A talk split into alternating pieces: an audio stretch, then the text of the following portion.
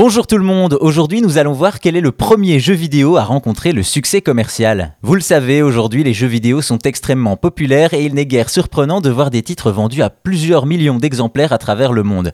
Le jeu vidéo est même devenu la première industrie culturelle au monde par le chiffre d'affaires dépassant le cinéma et ses montants faramineux. Si on veut parler de l'origine de ce succès, il faut remonter dans le passé, en 1971, avec un certain Nolan Bushnell, ingénieur en électronique américain. À l'époque, le jeu vidéo en est assez balbutiement. Quelques années plus tôt, des ingénieurs et informaticiens de MIT créent de premiers jeux, notamment à l'aide d'ordinateurs et d'oscilloscopes, mais ceux-ci ne sont pas destinés au public. Et donc, après l'échec de sa première borne d'arcade baptisée CompuSpace, qui lui aura tout de même rapporté de l'argent, Nolan Bushnell découvre dans une convention de gaming un jeu de ping-pong sur une nouvelle machine, la Magnavox Odyssey, première console de salon de l'histoire. Cette simplicité va inspirer Bushnell qui, avec l'ingénieur Alan Alcorn, va créer Pong, qui sera le premier succès commercial de la toute nouvelle entreprise de Nolan Bushnell, la célèbre société Atari. Et en effet, avec Pong, difficile de faire un concept plus simple. Un écran noir avec de chaque côté un pixel carré qui symbolise une balle que se renvoient les deux joueurs à l'aide de deux barres blanches verticales.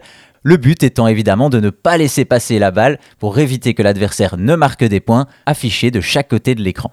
À ce moment-là, Pong est encore une borne d'arcade et se joue donc dans les bistrots et les espaces spécialisés, moyennant une petite pièce pour lancer la partie à la façon des flippers.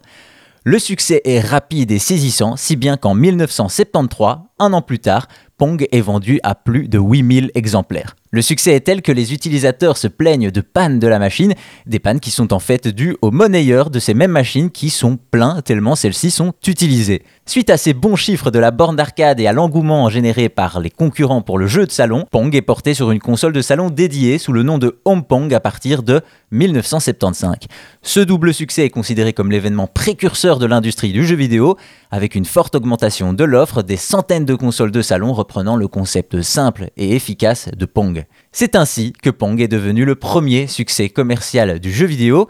Encore aujourd'hui, il est difficile d'établir qui a inventé le jeu vidéo et si Nolan Bushnell n'est pas celui qui l'a créé, on peut dire qu'il fait partie de ceux qui l'ont popularisé et donné naissance à l'empire vidéoludique que l'on connaît aujourd'hui.